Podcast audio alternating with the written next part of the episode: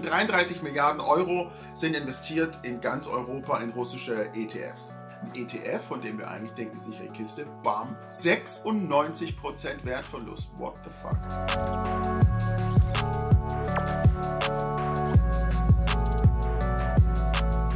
Hallo zusammen, hier der Videokanal der Schutzgemeinschaft der Kapitalanleger SDK. Mein Name ist Marc Liebscher. Mitglied des Vorstands der SDK und ich habe euch hier mal zwei Charts reingestellt. Äh, das sind Swap-ETFs auf russische Aktien, russische Anleihen. Einmal einer von der DWS, einmal einer von Amundi und was sehen wir da? Oh, 96% Wertverlust. What the fuck?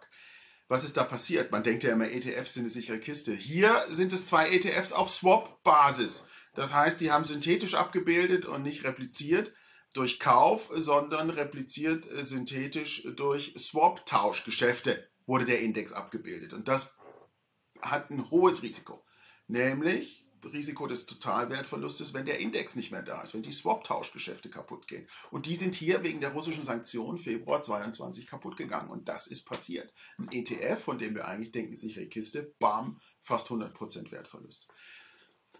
Ihr wisst, ETFs bilden einen Index ab, indem sie die Aktien, die in dem Index oder die Anleihen, die in dem Index drin sind, nachkaufen. Ja, das kennt man. Jetzt gibt es aber auch Swap-ETFs, die, die kaufen nicht diese Wertpapiere physisch, sondern die machen durch Swap-Tauschgeschäfte, bilden die den Index nach.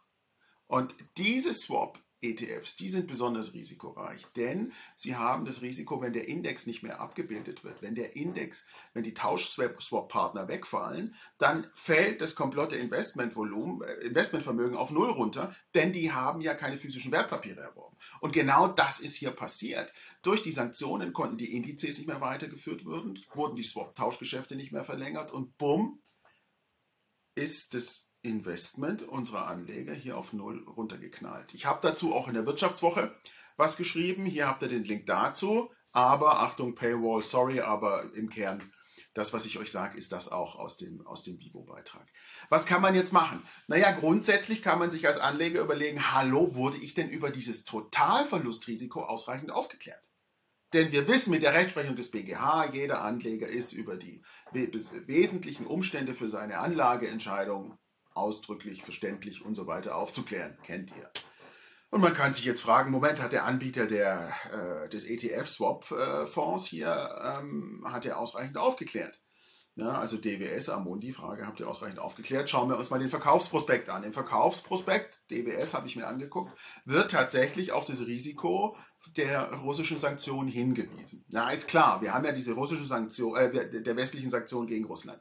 Ist klar, wir haben ja dieses Risiko schon seit 2014. 2014 sind die Russen auf der Krim einmarschiert ähm, und seitdem haben wir ja schon westliche Sanktionen gegen Russland. Das vergessen viele. Ja, wir haben seit 2014 westliche Sanktionen gegen Russland. Das heißt, dass diese Sanktionen verstärkt werden, erhöht werden, ist jetzt nicht völlig unerwartbar. Ja, das, ist im, das ist im Bereich des Möglichen. Also das Sanktionen bestehen schon.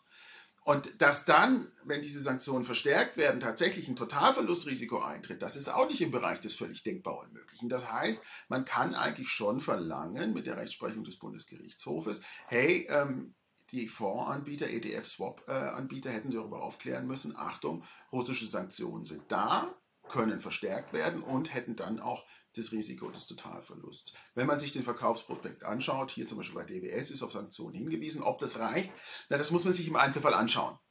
Äh, man muss sich anschauen, wie war der Kenntnisstand äh, zum, zum damaligen Zeitpunkt im Hinblick auf äh, Sanktionen, was war der Anlagehorizont, Informationsbedarf des konkreten Anlegers, wie wurde informiert, wie wurde das verstanden.